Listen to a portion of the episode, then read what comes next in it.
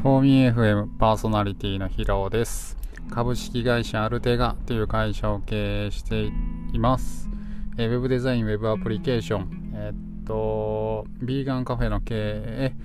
え、っと、ウェブ制作の初学者に向けてメンターになったり、メンターのプラットフォーム作りをしています。はい。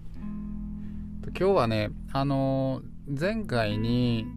エルニドのことをね、まあ、世界で一番僕の知ってる限り世界で一番綺麗な海はエルニドだっていうことをね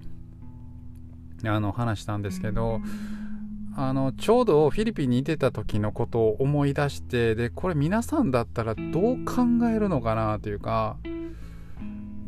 僕は答えが分かっていないので皆さんだったらどうするんだろうなっていうのをちょっとなんか是非ねあの何かの作業中に自分の身に起きた出来事としてまあ考え一緒に考えてもらいたいなっていうふうに思います。まあねなんかそういうテーマがあるんででちょっと一緒に考えてほしいんですけどこれ何かって言ったらえっと簡潔に先に言うと概要だけを伝えるとあなたが泊まっているホテルでホテルの従業員に部屋に忍び込まれて財布を盗まれました。さあ、えー、さああなたは犯人をどう裁きますか？っていうことです。はい。財布を盗まれました。でえっとあなたがそ、まあ、犯人は見つかるんですね。で見つかったとして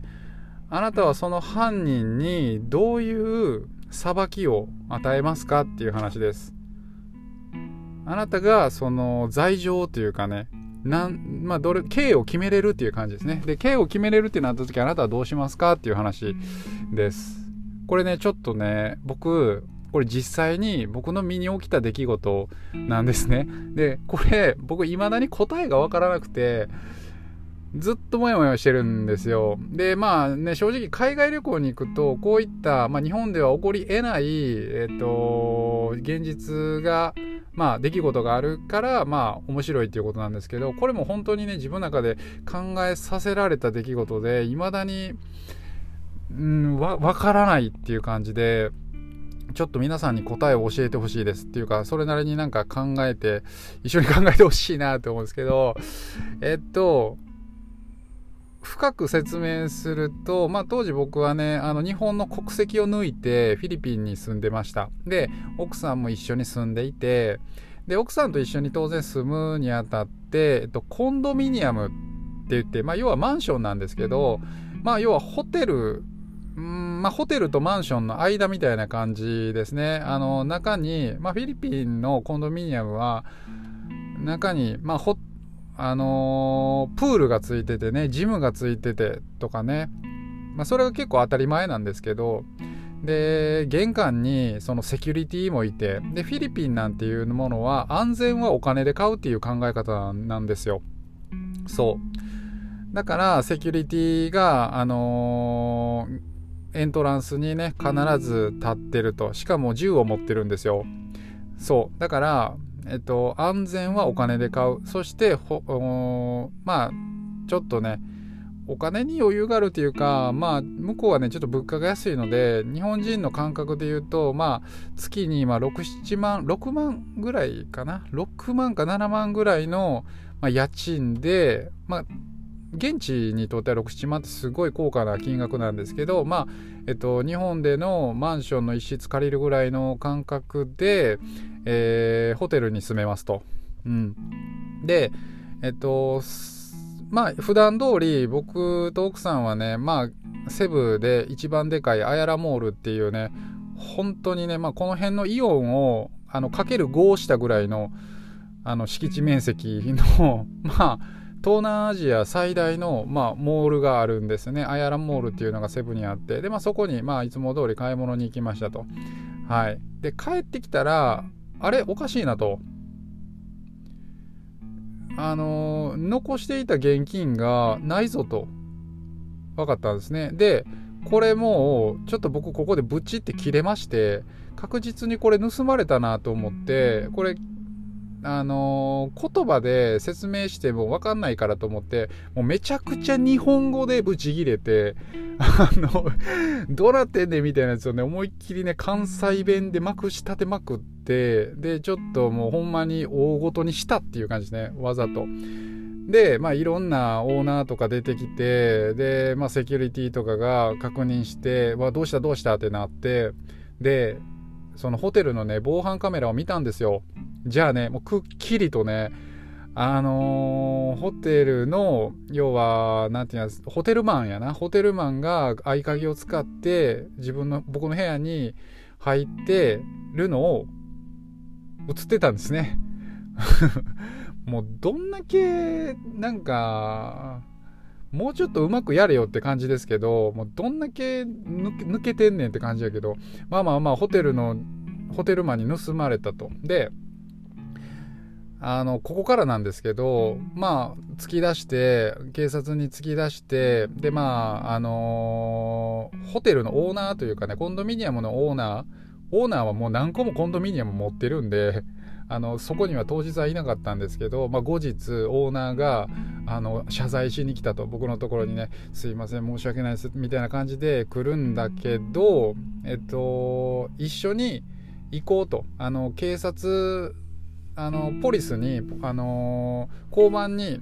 留置所かな？留置所にそいつも今いてるから一緒に行こうって言って「はい分かった行こう」って言ってでまあそのねまあまあ結構何て言うかなこっちはちょっとムカついてるしで深刻なんですけどでもなんか普通にねオーナー仕事何してんの？みたいな。なんかそんななんか話をしながらまあおおまわりさんのところに行ってじゃああの奥さんと思われる人とまあお母さんと思われる人がいてでその奥さんと思われる女性の、えっと、小脇にはもう生まれたての赤ちゃんみたいな感じで、あの子供がいてるんですね。で子供をあやしながらもう奥さんみたいな人は重くそ泣いてるんですよ。でお母さんもあの許してくれ許してくれ許してくれ許してくれってもうずっと言ってるんですね。僕に許してくれ許してくれってもう勘弁してくれってずっと言っててもうギャン泣きしてるんですよ。小脇には子供を抱えて、で、お母さんももう目に涙を浮かべて、で、本当にもう何とかしてくれっていう風に僕のことを見るわけですよ。泣きながらね。泣きながらね。もうめちゃくちゃ泣きながら、生まれたての赤ちゃんを小脇に抱えて。これね、でもね、わからないんですよ。この奥さんが本当に、本当にその人の奥さんなのかもわからないし、もう僕は完全にこの時点でも疑心暗鬼になってるというかなんか全部が疑いの目で見てしまうんでだけど冷静に考えると本当にその人の奥さんだったらなんかその人にも生活があるわけじゃないですか。その人にも生活があって、あのー、まあ、子供もいて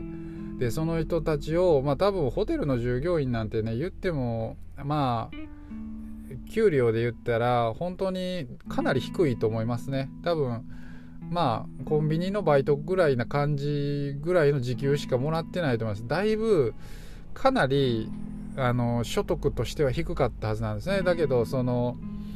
まあ、だからといって盗んでいいもんではないしそれとこれとは別やしなんやったら彼の生活なんて僕のあれには全く関係がないんですよ。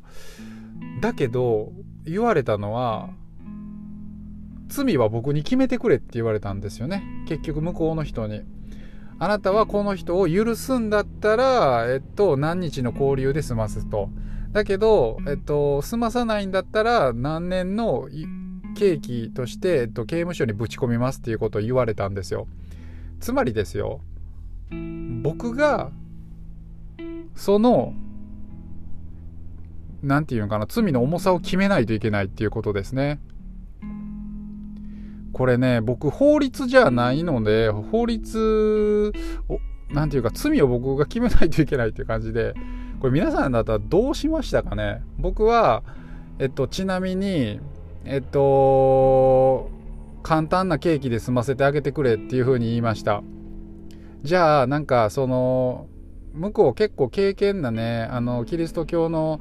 人が多いのでなんか神のご加護みたいなことを言われて本当になんか言われたんですけどただなんかこれって僕正しいのかもっと厳しい刑罰を与えた方が良かったのか本当にちょっと正解がわからないです。皆さんだったらねどうしますかね？自分が法律家になったというか自分がうんっていうねもやもやした感じです。ちょっと一緒に考えてください。で答えがあればちょっと僕に連絡ください。